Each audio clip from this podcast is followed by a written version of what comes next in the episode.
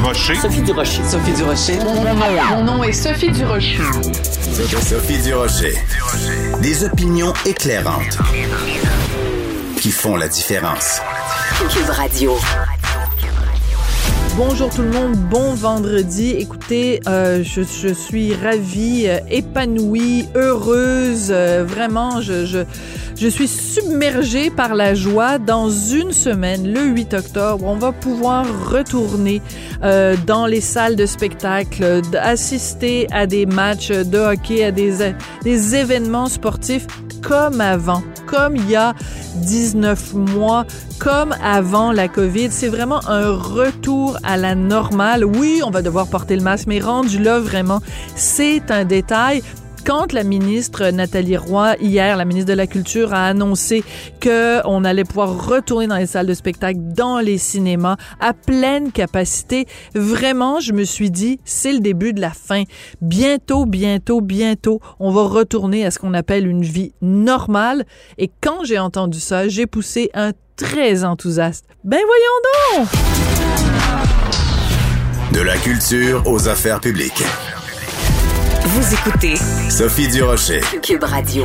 C'est assez décourageant de se dire qu'il y a des gens en ce moment dans nos hôpitaux qui sont atteints de la COVID-19, dans certains cas même qui sont aux soins intensifs et qui sont agressifs avec le personnel soignant, qui refusent dans certains cas de recevoir des soins ou qui nient carrément encore, même s'ils sont aux soins intensifs, qui continuent à nier la pandémie, nier la gravité de la COVID. On va parler de tout ça avec Dr. Joseph Dayin. Il est lui-même intensiviste au 6 de Laval. Docteur Dayin, bonjour. Bonjour. Dans à la une du journal Le Devoir hier, il y avait tout un reportage. La journaliste Isabelle Paré a passé euh, plusieurs moments euh, aux euh, urgences, enfin aux soins intensifs de la Cité de la Santé à Laval.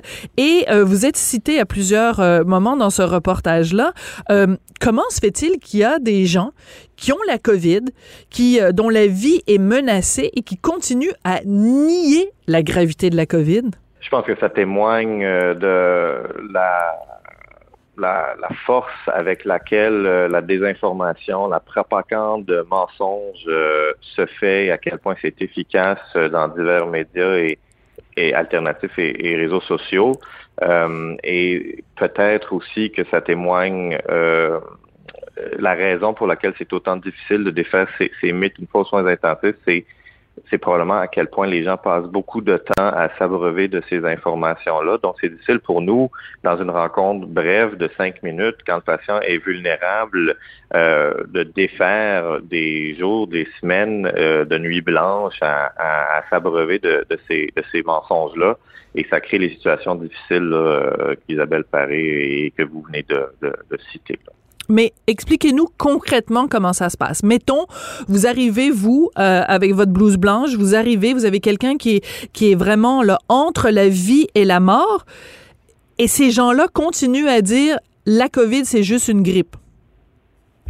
Il y a deux profils de patients. Il y a, ceux qui euh, arrivent aux soins intensifs ou à l'hôpital et euh, dont euh, le taux en oxygène dans leur sang nous permet de pas avoir la conversation par rapport à l'intubation tout de suite. Donc, on essaie de les, d'éviter de les intuber. Donc, à ce moment-là, ils sont sur l'oxygène à haut débit, d'autres thérapies, et puis ben, les conversations euh, ont lieu avec le personnel soignant par rapport euh, aux recommandations qu'on leur donne concrètement pour essayer d'améliorer et d'éviter l'intubation, d'améliorer leur oxygénation. Donc, par exemple, on leur dit de prendre certains médicaments, de rester assis, de pas trop bouger parce qu'avec l'effort, ils désaturent.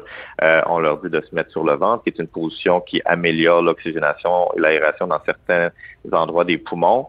Et on, la réticence se fait. Puis les gens doutent de, de des consignes euh, qu'on essaie de leur donner euh, pour leur pour leur bien en disant euh, ben moi je me sens bien ou c'est pas si pire que ça alors que les données objectives leurs signes vitaux montrent le contraire. Le deuxième profil de patients c'est ceux qui sont en détresse respiratoire sont, sont, sont en insuffisance respiratoire hypoxémique à ce point avancé qu'on n'a pas le temps là, de, de, d'aller dans ce genre de conversation-là. Les thérapies pour essayer d'éviter l'intubation ne fonctionneront pas. Si on ne les intube pas, ils vont mourir. Et là, ben, on arrive dans la chambre pour leur dire, ben, écoutez, euh, monsieur, madame, euh, si vous il faut vous intuber, euh, sinon vous allez décider de la COVID. Et là, ben, ils sont à bout de souffle. Donc, on, euh, avec le peu d'énergie qui leur reste, ben, ils nous disent euh, non, je veux pas être intubé. Et là, ben, on n'a pas le temps, on ne veut pas forcer un traitement. Alors, pour être le plus simple possible, on leur demande la question la plus simple possible. On dit, ben, est-ce que vous voulez mourir à la place? Puis la réponse, jusqu'à présent, ça a toujours été non.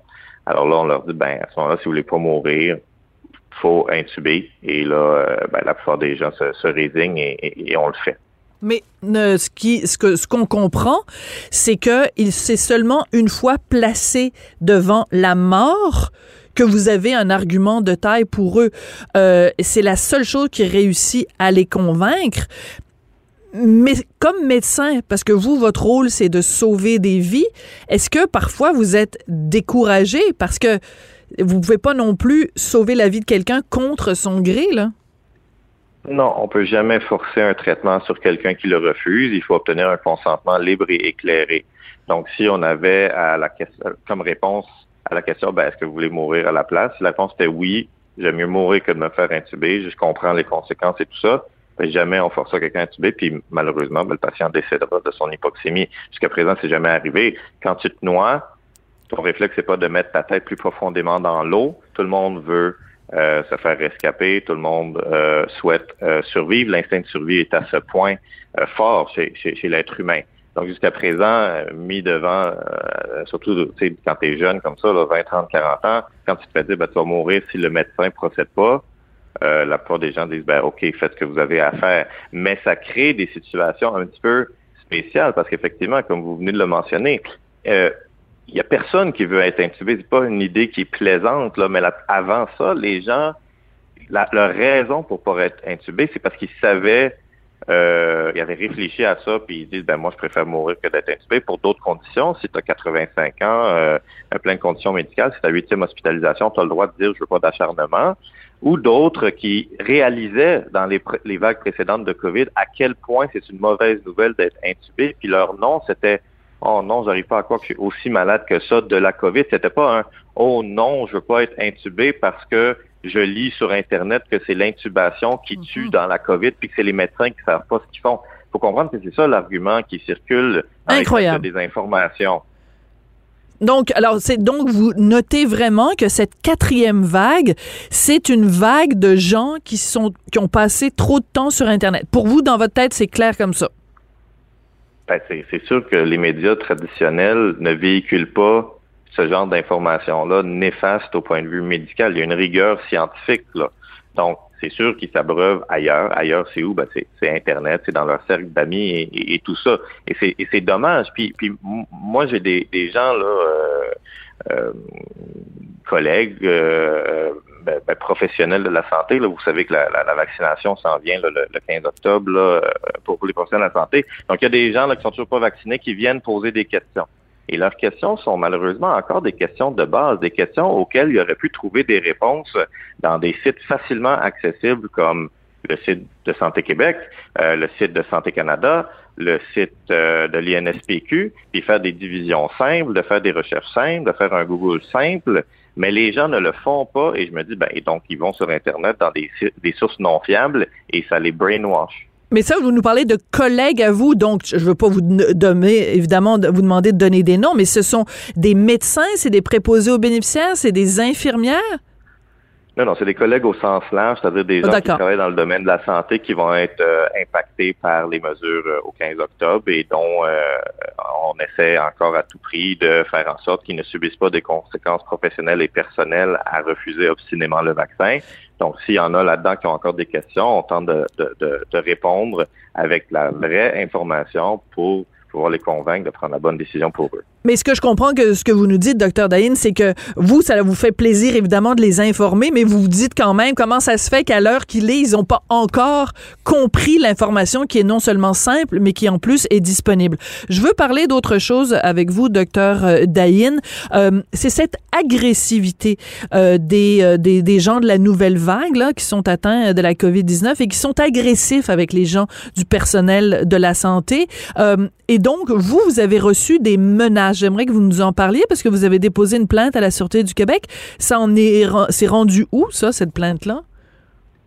Ah ben, ça n'avait pas rapport avec un patient, par contre. Ça, c'était euh, sur les médias sociaux. Euh, vous savez, quand on prend parole publiquement, il y en a toujours pour pour venir nous insulter et, nous menacer. Puis, dans un cas particulier, il y avait une menace à, assez assez assez euh, assez explicite. Euh, et donc euh, après réflexion là effectivement là je suis allé la signaler à, la sûreté du, du Québec. Puis ça ça ça, ça ça, a été traité le, le, jour même. Pour contextualiser la menace était en lien avec le fait que j'ai osé affirmer que les vaccins étaient sécuritaires. Donc ça vous montre un peu à quel point c'est c'est assez ils sont assez loin sont assez loin, ces gens-là, dans, dans, dans le monde parallèle dans lequel ils vivent, pour prendre le temps d'aller menacer un médecin ou un professionnel de la santé, n'importe qui, en fait, qui fait juste parler de l'innocuité des vaccins, pour aider les gens à prendre la bonne décision pour leur santé et pour, euh, pour eux et pour leur famille et pour la population. Mais ce que ça veut dire, docteur Daïn, parce que vous êtes très généreux de votre temps, vous, chaque fois qu'on vous appelle, euh, que ce soit François Marquis, que ce soit d'autres, Caroline Quash, vous avez été nombreux, les médecins, depuis le début de la pandémie, à aller dans les médias. Vous avez jamais été regardant de votre temps, mais ça veut dire que vous en payez le prix. C'est-à-dire que si vous allez sur la place publique en disant les vaccins sont sécuritaires, vous risquez d'avoir des menaces de mort ou des menaces à votre sécurité. C'est rendu grave, docteur Daïn? Ouais, c'est la même chose aussi euh, pour les journalistes puis d'autres corps de métier. Euh, c'est pas par plaisir euh, qu'on prend des positions sur la place publique pour essayer d'aider la population. On le fait parce que c'est par souci professionnel. Moi, je vois la quatrième vague arriver et je me dis, si je suis dans mon coin puis que je fais rien puis que je vois à quel point euh, ça, ça, ça, décime la population des jeunes, puis que je me dis, ben moi, je suis resté dans mon coin alors que j'aurais pu essayer d'en convaincre un, deux. Si c'est juste un, deux qui change d'idée, ben ça sera un, deux, catastrophe, tragédie personnelle d'épargner en prenant, euh, en, informant les gens avec des, des, des, faits, pas des opinions. Ben, ben ça vaut la peine. Mais effectivement, il n'y a aucun plaisir à aller sur, euh, dans les médias à cause de, de, toutes les insultes qu'on qu'on reçoit. Puis c'est malheureux, euh, c'est malheureux. C'est juste, c'est juste ça, mais je veux pas m'éterniser là-dessus parce qu'il y en a que c'est bien pire que moi. Mais c'est vrai que c'est un petit peu bizarre de se retrouver dans une situation là comme société là. Ouais. Euh, vous en, vous en avez un micro là devant de, devant vous aujourd'hui. Euh, quel argument on peut utiliser, un argument rationnel, docteur Daïn, pour convaincre les gens? Je regarde, par exemple, euh, ce jeune homme de 27 ans qui avait reçu pourtant un premier vaccin, mais qui n'était pas pleinement vacciné. Euh, Kevin Smith Chartré, qui est euh, décédé sur son lit de mort. Il a dit, oh mon Dieu, j'aurais donc dû me faire vacciner plus tôt. Si ça, ça réussit pas à convaincre les gens d'aller se faire vacciner, quel argument on peut utiliser pour convaincre les récalcitrants, docteur Daïn? Euh, ça serait vraiment d'essayer de, de, leur dire à quel point il faut qu'ils fassent la distinction entre leur critique de la gestion de la pandémie, qu'elle soit québécoise ou mondiale, et l'innocuité des vaccins, le, le, la balance entre les bénéfices et les risques sont largement en faveur des bénéfices pour eux.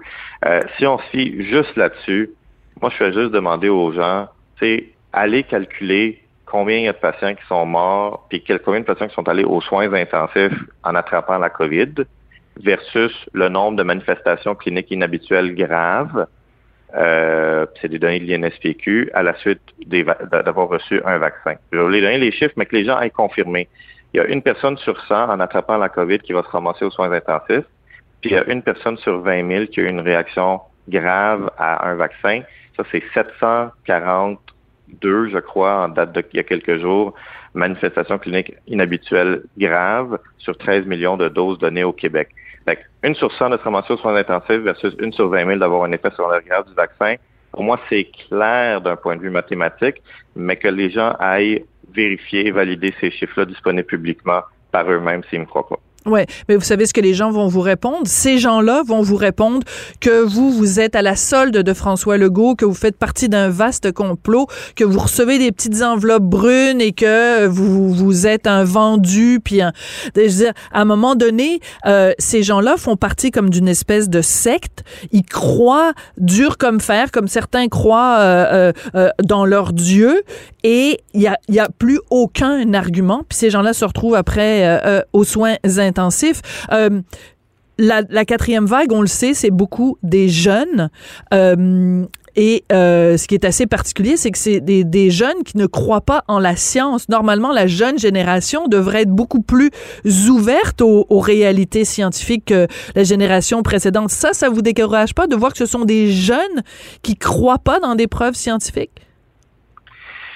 Ben, vous touchez un point important. Effectivement, quand on a un débat rationnel en temps normal, à un moment donné, on arrive au, à épuiser les arguments scientifiques ou les arguments rationnels. Mais quand le camp de l'autre côté, ces arguments, c'est euh, des mensonges ou juste du déni, genre non, non, non, non, non, ben ça, il n'y a pas de fin. Là. À chaque argument qu'on puisse proposer d'un point de vue scientifique, il peut toujours avoir un nouveau mensonge. Mais à un moment donné, nous, les arguments scientifiques sont limités parce que c'est des faits. Il y a une limite aux faits. C'est ça le concept d'un débat. Fait que, fait qu'à un moment donné, c'est sûr qu'on se met dans une position où on peut rarement gagner quand les contre-arguments sont, sont des mensonges. Il peut toujours avoir un mensonge supplémentaire. Mais, mais, mais, tu sais, est-ce que c'est décourageant? Oui, c'est décourageant parce que ça en dit long sur euh, les combats qu'on va avoir à mener plus tard euh, au nom de la science, que ce soit sur les changements climatiques ou que ce soit sur euh, sur les crises de santé publique euh, qui, qui, qui, qui, sont à poindre après la pandémie. Euh, il va y avoir des problèmes de santé mentale, des problèmes de, santé physique, les autres maladies ont propre prose. Donc, euh, donc oui, mais là, là, ça dépasse un petit peu mon, mon champ de compétences. C'est juste une observation. Puis il faut garder l'espoir parce que moi, je le rephrase toujours comme j'essaie de le recadrer. C'est pas nous contre un autre groupe. On est tous ensemble, l'espèce humaine, les humains sur cette planète contre ce virus-là. C'est très bien résumé. J'essaie vraiment, de dire, ben, on est tous dans le même bateau, donc aidons-nous les uns les autres. Mais ce serait le fun que tout le monde rame dans la même euh, direction. Docteur Joseph Daïn, merci beaucoup de prendre position publiquement. Et puis, euh, en ce moment, sur les médias sociaux, vous utilisez beaucoup le, le mot-clic vague de reconnaissance. Donc, en effet, une grande vague de reconnaissance pour vous et tous les gens qui travaillent euh, au, à la Cité de la Santé à Laval. Merci pour le travail que vous faites, docteur Daïn.